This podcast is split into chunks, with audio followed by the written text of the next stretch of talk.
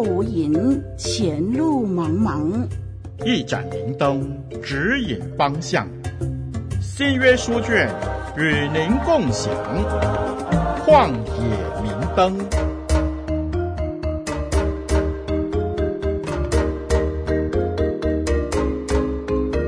听众朋友，大家好，我是您属灵的小伙伴凯文老师，楷模的楷，文章的文。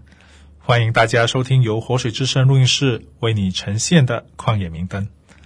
凯文老师将会借着交流和你分享，一起来探究彼得前书。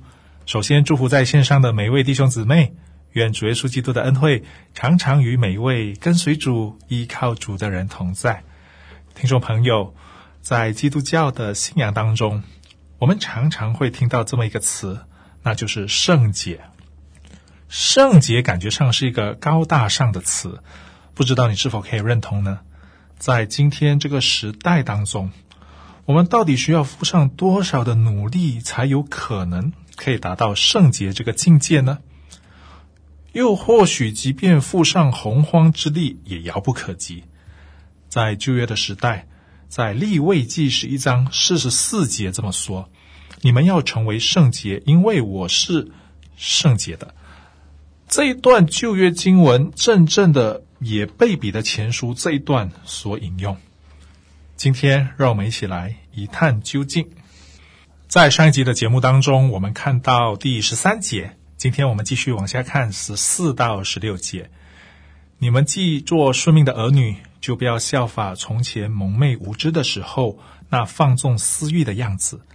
那招你们的既是圣洁，你们在一切所行的事上。也要圣洁，因为经上记着说：“你们要圣洁，因为我是圣洁的。”彼得前书的第一章十四到十六节，这段经文是很经典的道德规范，或者说基督教伦理的教导。如果放在以道德标准为唯一准则的宗教当中，这有如一道律法，或者说法律的规条。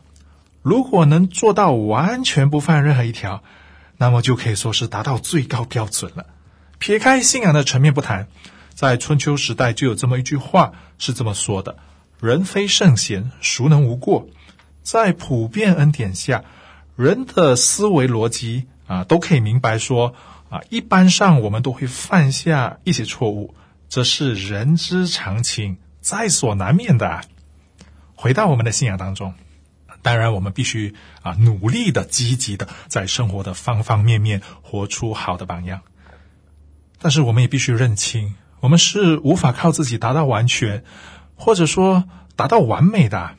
我们在这个过程当中，并不是一种修炼的追求，追求达到完美的境界，而是我们深刻知道，如果不是神的恩典与搀扶，如果不是神扶着我们。我们是不太可能不失脚的。凯文老师认为，这个认知是在我们阅读这段经文的时候，是我们必须要有的。千万千万千万别把这段经文当成了道德教育的教科书。在处理这三节经文的时候，我们可能要问一个问题：彼得为什么要重新提立位记的这段记载呢？彼得想要告诉当时的读者什么内容呢？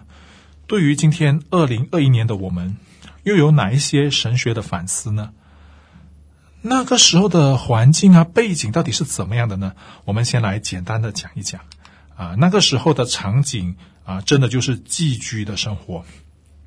你想象一下，你想象一下啊，这一群仍旧住在埃及的希伯来人啊的生活，他们必须。跟随法老的要求过日子啊，那就有点像我们啊今天的地方政府的法律，他们的生活模式是完全被外邦人的体系啊给牵着鼻子走的。彼得在这里提出的教导是要他们放下过往的生活方式，重新的学习如何成为上帝的子民。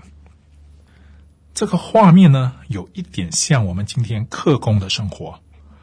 凯文老师所居住的地方呢，有来自啊很多外地的客工，有来自越南的，来自巴基斯坦的，来自缅甸的，来自泰国的。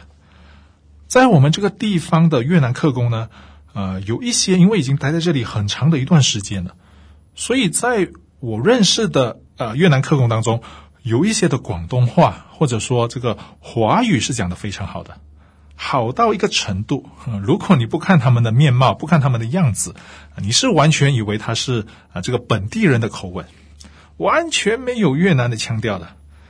但是无论他们的这个本地话说的多好，他们依旧有自己的国籍啊，在我们地方政府的认定，他们是客工，是外来的，不是本地的居民，这就是寄居者。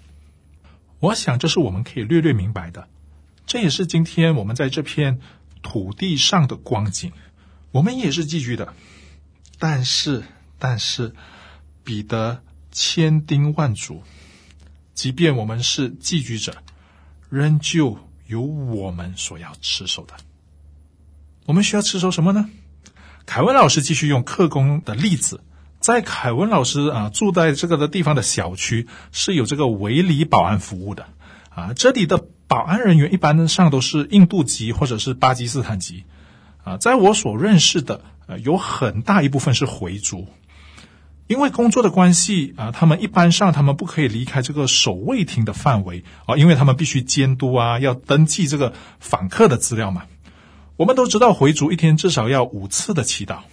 那么这一群外来的客工如何坚持他们的信仰生活呢？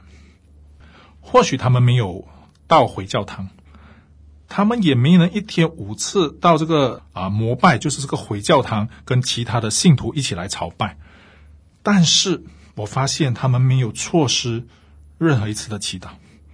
祈祷的时间一到，即便是艳阳高照，他们依旧摊开一片简单的草席，跪在空地上进行他们的祈祷仪式。身为客工的他们，并没有太多可以向雇主争取的条件，但是我看见他们在不容易的当中，做好他们的本分。今天我们这一群被拣选的寄居者，我们又是如何呢？彼得透过这段经文，彼得希望我们学习如何在逼迫的当中做好上帝的子民，正如当时在小亚细亚的信徒。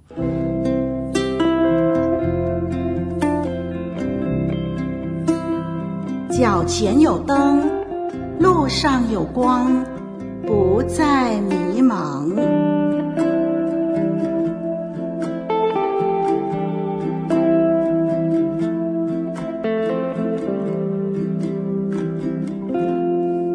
再次回到我们之前所讨论的，我们看为重的是这一片土地，还是将来主荣耀的再来呢？那一片新天新地呢？你看中的是哪一个？让我们一起回想出埃及的那个时候，记得吗？在当时有许多的人嚷嚷着要回去埃及，他们期待可以回到熟悉的环境，虽然那个环境并。并 并不是怎么好了，虽然法老会给他们麻烦，但是他们也觉得在所不惜。那个时候的他们选择远离这位要带领他们出埃及的真神。回到今天的我们，我们是不是也是半斤八两呢？我们以这片土地，我们已经累积的财富为满足，我们也觉得挺舒坦的。跟着这个社会的脚步走，虽然还是会有一些劳苦愁烦，不过我们也已经习以为常了。这样的生活也不错，跟着法老还是能正上安逸的生活。因此，当彼得在这里谈到圣洁，这里所要表达的不单单是道德上的标准，而是当我们有了这个新的身份以后，我们是否可以活出这个新的生命？又或者我们觉得，醉酒才是清醒的呢，弟兄姊妹，不要误会凯文老师的意思。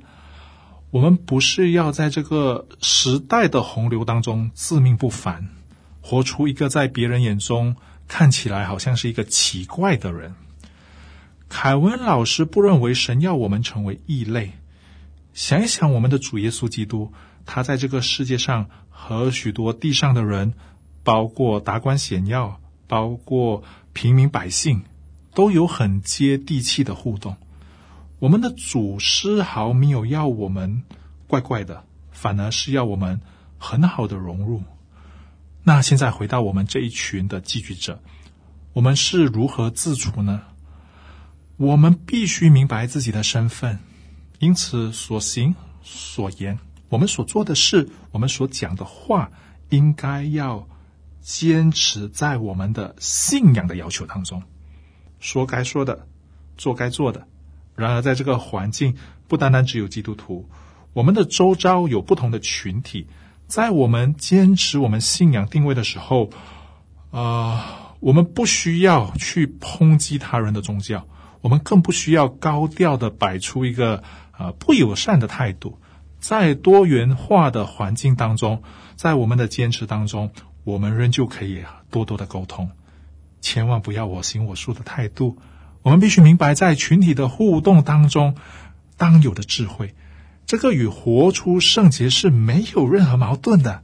最后，凯文老师希望听众朋友对圣洁啊、有一个更明确的画面。这个圣洁并不是一个道德标准，而是一种归属，是一种基督徒生命的表征。你的生命是属于拯救你的主，还是你的生命是属于埃及神的生命？你的生活态度是以自己的私欲为满足，还是是以这位拯救你的主为满足呢？你的依归在哪里呢？我们一起来祷告，天父上帝，我们感谢你，因为有你为我们的依归。我们说我们是被拣选的，但是很多的时候，我们所做的、所说的。似乎与我们所蒙的恩一点都不相称。我们说我们是基督徒，但是又有多少的时候，我们却以这个世界为我们的依靠？主啊，求你帮助我们，再一次从利未记的记载，让我们在这个时代当中可以清醒的活着，为你而活，而且要活得精彩，活得漂亮。谢谢主。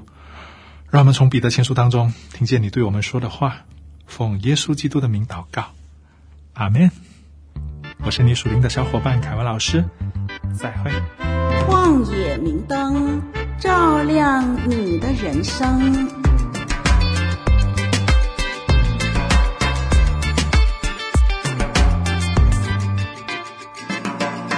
是活水之声录音室为您呈现的节目，您点选的网站是。